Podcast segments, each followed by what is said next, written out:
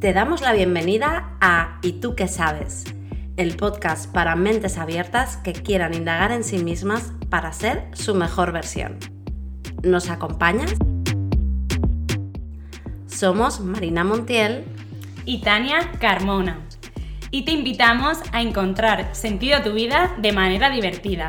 Síguenos en Instagram en y tú qué sabes.podcast para conocernos mejor. Hola, ¿qué tal? ¿Cómo estás? Hola Marina, ¿qué tal? Muy bien.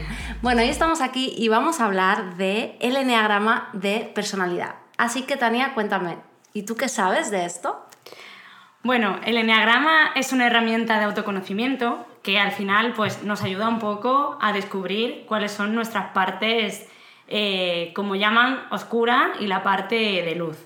Es un poco descubrir cuál es esa máscara que nos hemos ido poniendo durante nuestra vida, qué es la que mostramos al mundo y realmente cuál es nuestra luz, qué es nuestra esencia.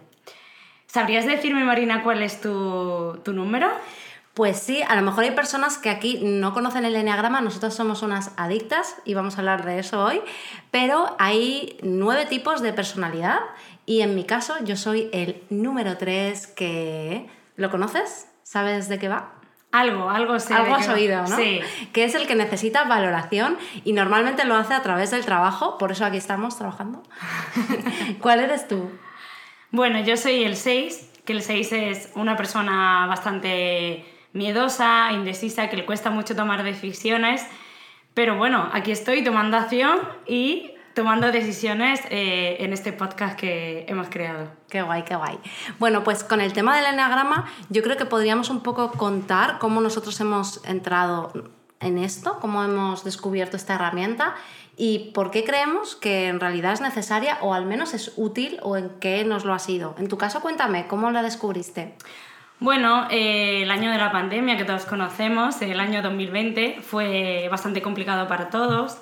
Y empezamos, yo creo que bastante gente de la sociedad empezó un poco a mirar hacia adentro porque justo estábamos confinados y no podemos hacer otra cosa. Y ahí comencé, eh, una persona referente en este campo, que es Borja Vilaseca, empecé a descubrirlo, me compré su libro y empecé a leer un poco sobre, sobre Enneagrama.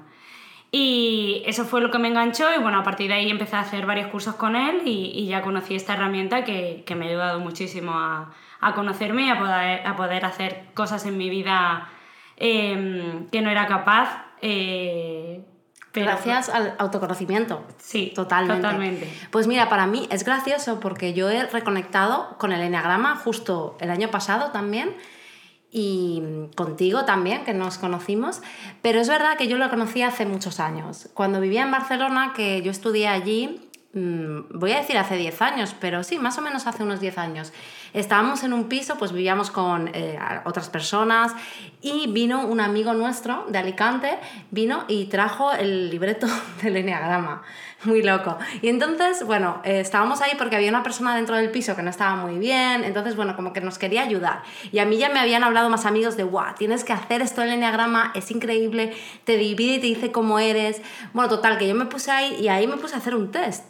Y nada, yo mm, como que no conseguí conectar con ello porque yo hice el test y me daba que era un 4 y yo decía, mm, es que yo mm, no conecto con esto. Y por ejemplo, otras amigas del piso, por ejemplo, una amiga que es un 7, que es el ilusionista, el que, bueno, ¿cómo explicarlo, no? Es esa persona que siempre quiere disfrutar y siempre está por ahí. Bueno, y es muy fácil de identificar. Yo creo que si tienes una amiga 7, es que es súper fácil. Tienes, ¿no? Sí, sí, sí. Claro. Todos tenemos una amiga 7 que nos saca por ahí de fiesta y es súper guay. Y, yo, y ella me decía, ¡buah! Es que el librito me ha dado la hostia que necesitaba. Y yo decía, a mí no. Yo decía, no sé, si soy un 4, también pensé que igual era un 6. Empecé a dudar y dije, ¡buah! Esto no es para mí. Y sí que fue el año pasado que volví a reconectar con nuestro querido Borja Vilaseca, que somos muy fans. Y yo creo que también siempre pasa que cuando estás en un momento de cambio o, no sé, de transformación o te ha pasado algo, en mi caso el 2020 pues fue muy movido también en lo personal, pues te da por buscar. Y ahí por fin di con cuál era, con qué tipo era y entendí muchísimo por qué me comportaba como me comportaba, porque para mí, si hay una cosa que te hace el eneagrama, el conocer tu eneatipo, es entenderte y aceptarte. No sé cómo lo ves sí, totalmente. totalmente. Eh, es una parte de ti que no te gusta, bueno, como he dicho, tiene dos partes y la parte oscura es la que más te cuesta aceptar porque no te gusta, es algo con lo que em, no, te siente, no te sientes identificada, pero sabes que la tienes. Entonces, para mí también, cuando lo leí, hay mucha gente que dice que cuando lo lees tienes como un orgasmo y eh, o te pones a llorar o te pones a reír. Es verdad que yo al principio tampoco conecté mucho con eso. Orgasmo emocional. Sí, sí, sí, total. no, cada uno. Pero es verdad que cuando lo leí yo no sentí esa parte. Sí que sentí que era el mío, o sea, no dudé en ningún momento, y mira que yo dudo, pero eh, no sentí esa de ponerme a llorar o ponerme a reír. A partir de ahí, eh, conforme me iban pasando cosas en mi vida, después de, haberlo leído, sí es verdad que me ayudó un montón a aceptarme y decir, vale, esta parte mía que eh, es mi mente que me está diciendo no vayas por aquí, pero tengo que superar ese miedo, tengo que tomar la decisión y, pasar. Y en este caso, em, hay mucha gente que también eh, cuando ve el enneagrama duda mucho y al final, eh, ¿esto por qué pasa? Eh, al final no se trata de encasillarnos en un número, sino que todos tenemos un poco de todos y esto te sirve para conocerte un poco mejor porque tiendes más a estar en uno, pero conforme vas evolucionando acabas viendo que tienes un poco de todos. ¿Qué piensas tú sobre esto? Pues claro, creo que es muy normal que sientas que eres todos. ¿Por qué? Porque al final estás en contacto de personas con diferentes números, ¿no? Y el propio, tu propio número se conecta con otros, por así decirlo. Por ejemplo, yo soy el 3 y claro, es como que el que más marca mi ego y cuando yo sí que cuando lo leí, cuando lo escuché, hice el curso, decía, yo sí que sentí algo en plan de Dios, qué vergüenza. Además, fíjate, la vergüenza es del 3, muy común. Entonces yo sentí qué vergüenza, que es la vanidad, que es un poco falso, que es un poco el aparentar. Y sobre todo cuando explicaban la herida emocional, porque esto tiene origen en tu herida emocional, me, me, sentía como súper conectada y súper sensible. Además, el 3 es de los sensibles, emocionales, entonces pues nada, imagínate. Entonces me parece que para mí sí que fue así y por otro lado, el, cada número se centra y se descentra a otros números, ¿no? Entonces el mío, por ejemplo, se centra en el 6, que es el tuyo, y se descentra en el 9. Entonces es normal que yo tenga muchas cosas del 6 y del 9. Por otro lado, también al tener cerca, en mi caso, el 2 y el 4, puedo tener en común cosas de, de uno de los dos o de ambos, ¿no? Que es las alas. Y luego aparte, claro, tú te relacionas todo el tiempo, por ejemplo, tus padres tu padre, tu madre, no lo sé, si tienes localizados sus números, pero si has convivido con esas personas y durante tu infancia, que es tan importante, sobre todo de los 0 a los 8 años y más también, pues es normal que tengas parte de eso y lo reconozcas en ti. Sí, yo es verdad, por ejemplo, en el caso de mi madre, mi madre es un 1, y sí que cuando al principio empecé a leer decía, Buah, tengo de este, tengo, el 1 es mío, porque al final, como tú dices, estás relacionado con ellos, has estado eh, en contacto con su forma de ser y al final algo, quieras o no, pues se te acaba pegando. Eh, el uno es una persona, bueno, un poco, bueno, un poco no, bastante perfeccionista, eh, que siempre quiere tener la razón en todo, que lleva la voz cantante y es bastante autoritaria. Entonces, con, con, respecto a mi padre se lleva bastante bien porque mi padre es un 9, que es una persona tranquila, que dice que sí a todo, que no le gusta discutir y entonces entre ellos hace un buen tándem. Y es verdad que yo también estoy conectada, al igual que tú, tanto al 3 como al 9 y que la parte en la cual yo me centro es al 9 y es verdad que tengo que decir una cosa, que cuando eh, estoy con mi padre como que estoy relajada y estoy en esa parte del 9 centrada y más tranquila, que en cambio cuando estoy con mi madre yo creo que me sale también un poco la parte del ego porque acabamos ahí discutiendo. Qué interesante. Sí, sí, sí. Muy bien, pues y yo quería saber, yo quería hablar de una cosa que se habla mucho y es que cuando tú comentas a la gente, mira el enagrama, qué neatipo eres, o sea, siempre que se habla de clasificarnos, surge alguien que te dice, es que eso es poner etiquetas y limitarte. ¿Tú qué opinas de esto? A ver, yo opino, como he dicho antes, al final eh, siempre buscas tu referente o tu número cuando lo lees. Eh, te relaja un poco porque te conoces y como has dicho tú, te aceptas, pero al final todos tenemos de todo y no somos un número, o sea, somos muchísimo más.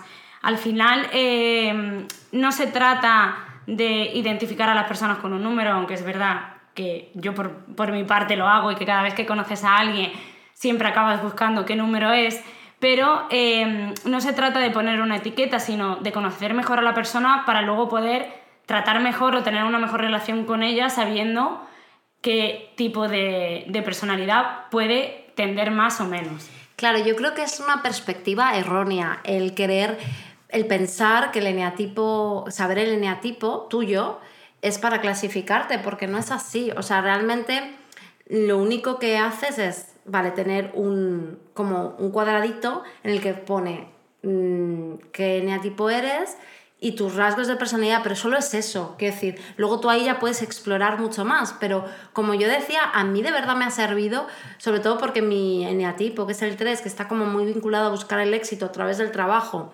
me ha ayudado a entender cosas que hacía en el trabajo y comportamientos que tenía respecto a mi proyecto, a mi emprendimiento, que no entendía por qué hacía y realmente sufría con ello. Y no sé, yo como que lo intentaba enmascarar de alguna manera y ahora para mí ha sido una liberación el entender que mi forma de buscar validación era esa y por eso estaba comportándome de esa manera o intentaba pues eso, esconder algunas cosas y potenciar otras y, pasarlo, y pasándolo mal, además, ¿no? Sí. Entonces, todo eso unido a mi obsesión por el trabajo, claro, el poder haber entendido que tiene que ver con mi herida emocional y con el ego que yo me he creado, que al final está bien, pues yo creo que para mí ha sido más una ayuda que una etiqueta. Entonces, eh, sí que hay que verlo como una herramienta de autoconocimiento más que de etiquetar al otro, aunque cuando ya te metes mucho, como dice Tania, pues va a ser imposible que no lo hagas, pero no se lo puedes decir.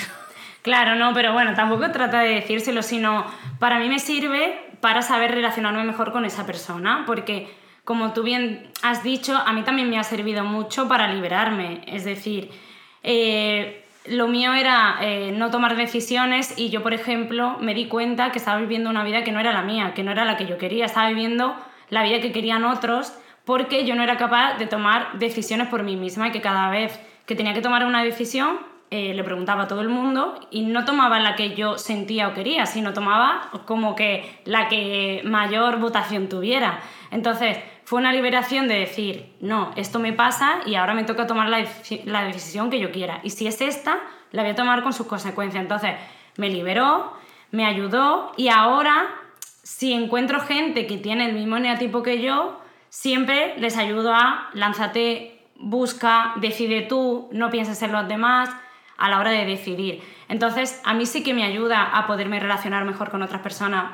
No es ponerle etiqueta, sino saber un poco eh, qué tipo de personalidad tienen, porque al final Mm. todos tenemos una y eh, nos ayuda mejor. Claro, al final ningún eneatipo es bueno o malo, entonces da igual. O sea, si tú vas con esa perspectiva, ¿no? De es que da igual, o sea, yo voy a conocerte a ti, pero si sé y lo he descubierto, me lo has dicho ya directamente que eres este eneatipo, pues yo puedo tener en cuenta ciertas cosas o puedo entender por qué has estado sensible cuando he dicho algo o por qué te has sentado de esta manera y has, te has comportado así y no tomarlo a lo personal, sino entender que la interpretación que tú tienes del mundo es distinta a la que yo tengo del mundo. Tal cual. Y ya está. Y, Sí, sí, y tomárnoslo de esa manera. De hecho, por ejemplo, tú que me estás ayudando con mi equipo de trabajo, porque Tania eh, ayuda a gestionar equipos, bueno, cuenta un poco si quieres para que entiendan el contexto, pero eh, básicamente el que hicimos, lanzamos la idea de que eh, supieran su eneatipo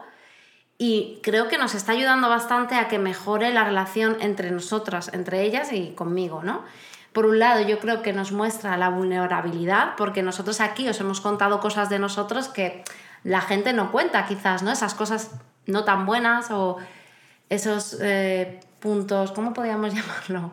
Más Sí, bueno, esas mierdecitas Sí. que todos tenemos, y, pero que la mierdecita siempre la quieres meter debajo de... la escondes, claro. Sí. Pues nosotros este primer día ya os los hemos contado, así Sí. que yo creo que si nos queréis, ya nos queréis como somos. Sí. Así que, pero bueno, lo que quería decir es que nos ayuda a relacionarnos mejor, nos mostramos más vulnerables, pero todos. Entonces, mm, en definitiva, a mí me parece que es una herramienta que puede ayudar bastante si estás en ese punto de partida de desarrollo personal, de querer conocerte más, de querer potenciar lo, bueno, los aspectos positivos, bueno, potenciarte y, y bueno, no sé. Sí, al final yo creo que si tienes que empezar por algo, si ves que estás en un momento que de reflexión, de, de, pensar, de cómo pasó en la pandemia, de buscarle sentido a las cosas o buscarle sentido a tu vida, es como el punto de partida, porque es un poco el que te dice o el que te muestra, oye, tú tienes este eneatipo que tiene esta parte positiva y esta parte mm, que no es negativa, es como la parte que no hemos puesto, como la sombra, y oye, como ha dicho Marina, potencia esta parte y esta parte acéptala, entiéndela. Y al final es, no se trata un poco de mejorarla, sino que una vez que la entiendes...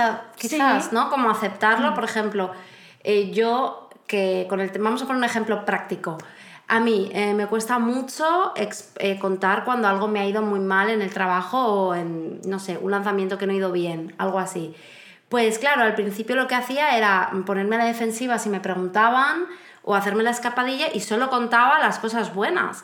Entonces, claro, he aprendido que hay personas con las que yo me puedo abrir y expresar y a esas personas les puedo contar todo porque me aceptan tal y como es, no me están juzgando y entonces yo con esas personas me siento libre y de llorar si tengo que llorar, de mostrar mi sensibilidad, mi vulnerabilidad. Entonces, pero no me lo callo del todo ni me enfado con ellas por preguntarme, porque ellas solo quieren saber cómo estoy. Entonces, para mí eso ha sido un gran paso, porque antes me decían algo, o sea, si hay gente aquí que me conoce y lo puede corroborar, me decían algo de que no estaba bien, yo lanzaba un vídeo en YouTube y me decían, el audio está muy fuerte, estás muy seria, el pareces muy falsa y yo me ponía fatal. O sea, me ponía muy mal, esto mi hermano, lo puede decir mi madre, también mi ex, cualquier persona con la que haya convivido conmigo en esos momentos, lo pasaba fatal. Era como de, pero es que tú no tienes ni idea, saltaba la defensiva, es que tú, hazlo tú, hazlo tú, ¿sabes? En plan. Y claro, eso me hacía sufrir mucho porque la persona solo quería ayudarme y yo me sentía mal. O sea, no era como de, joder, es que tenía que haberlo hecho mejor, es que no sé hacerlo bien, bueno, un desastre. Entonces ahora ya me lo tomo de otra manera, es como de, a ver, no soy perfecta, lo sé, y me lo puedes decir, y si es constructivo y me va a ayudar, genial, mm, lo acepto. Y eso ha sido una gran liberación para mí, o sea, me siento mucho mejor conmigo misma y mm, no sé, o sea, y ha sido gracias al, a conocerme mejor y al enneagrama. O sea que bueno, yo la verdad es que eh, os lo recomiendo muchísimo y bueno, la verdad que hay un montón de información sobre Enneagrama en internet. Sí. ¿Recomiendas a alguien aparte de Borja? Bueno, tenemos también a Nacho Mullenberg, que es otra persona que es eh, parte del, del equipo de Borja, de Borja y que está muy especializado también en, en Enneagrama. Eh... Sí, yo por otro lado también podéis seguir a Soy Eneatípica, que tiene un canal de YouTube y hace vídeos súper divertidos también en Instagram y TikTok. Y ella hace vídeos pues como de humor representando los caracteres, bueno, los personajes del diferente eneatipo. Entonces es súper divertido porque ahí te ves un montón reflejado y te ríes, porque yo creo que lo mejor del eneagrama es cuando ya te ríes de ti misma, porque es lo más... Eh, de hecho, bueno, pues eh, lo vais a ver. Si os parece, os vamos a compartir en Instagram algunos de los vídeos de Soy Eneatípica y así los podéis ver porque os vais a reír y seguramente ya encontréis el, bueno, cómo identifica, bueno, con el que os identificáis, puede ser, ¿verdad? Sí, ahí explicaremos un poquito más eh, cómo se dividen, cuál es cuál, porque es verdad que aquí hemos hablado de los nuestros y un poquito más, y ahí tendréis más información. Y al final, como dice Marina, es tomártelo con, a diversión y a risa, es decir, soy así y no pasa nada, todo el mundo tiene sus cosas, yo tengo estas, pero me acepto y me quiero tal y como soy. Genial. Y ya la última cosa que queremos explicaros es cómo saber también, o sea, tú, cómo saber realmente cuál es tu eneatipo. Porque yo os he dicho, podéis ver vídeos y podéis sentir que os identificáis con uno. Pero yo creo que esto está bien aclararlo porque yo ya os he dicho que hice un test y no me sirvió. Hay gente que le sirve el test, pero a mí, yo lo he hecho a día de hoy y me sale que soy un 7 y yo no soy un 7. Entonces, yo creo que lo mejor es que aprendáis un poquito de cada eneatipo y así podéis identificarlos o sea, identificaros en la parte del ego, la herida emocional, y suele ser cuando se te revuelve, algo sientes, o sea, hay algunos que, bueno, sí, pero como en mi caso por lo menos, yo siento algo en el estómago, donde sea, que me dice, vale, sí, la cosa va por ahí, además yo me pongo como más sensible. Sí, no, sí, sí, a mí eso sí que me pasó. Y sobre todo, yo creo, o por lo menos igual me pasó a mí también, fue con la herida emocional. Tú lees la herida emocional y dices, esta es la mía. Y lloras. Yo no llegué a llorar, pero supe que era la mía. Porque O sea, eres más analítica. Sí. Entonces te pusiste a pensar. Sí. Yo a llorar. Vale. Sí. es que en mi caso yo soy más mental que. Claro, es que se que dividen. emocional. El 2, 3 y 4 son emocionales. ¿Y el 5, 6 y 7 son mentales? Mm, no, el 7, el 5, 6 y 7, no, y el 8. El 8, 9 Ah, y 1. acción. Sí. Sí. Vale, lo aclaramos. Sí, sí, sí. Vale, es 2, 3, 4 emocional. Exacto. Más sensible. Luego el 5, 6 y 7 es pensar, eh, Eh, sí, pensamiento mental, analítico. mental. mental. Y el 8, 9 y 1 son viscerales. Exacto. Eso es. Que es más de. de Impulso. ac- sí, exacto. Eso es. Pues nada, eh, esto es todo por hoy con el enneagrama. Nos encantará saber cuál es vuestro eneatipo, si ya lo sabéis o cuál creéis que es, que sois. También, si sois 6, sois equipo 3, contádnoslo por Instagram. No os preocupéis, no os vamos a decir nada porque nosotros lo somos. Os aceptamos tal y como sois. Pero seáis cual seáis, no os preocupéis. Y podéis contárnoslo por, por mensaje directo en Instagram, ¿vale? Que ahí estaremos. Sí. Y bueno, y luego ya, una vez que, sepáis cuál es el vuestro, veréis qué divertido es salir a la calle y empezar a ver a tus padres, a tus hermanos, a tus amigos y ver qué neatipo es cada uno. Al final es una forma divertida de conocer y de relacionarte mejor con, con el resto de la gente. Eso es. Sin más, nos despedimos. No os olvidéis de seguirnos en Apple Podcast, Spotify y todas las plataformas. Por favor, nos hacéis un gran favor, compartidlo si os ha gustado y nos vemos en la próxima. Chao. Chao.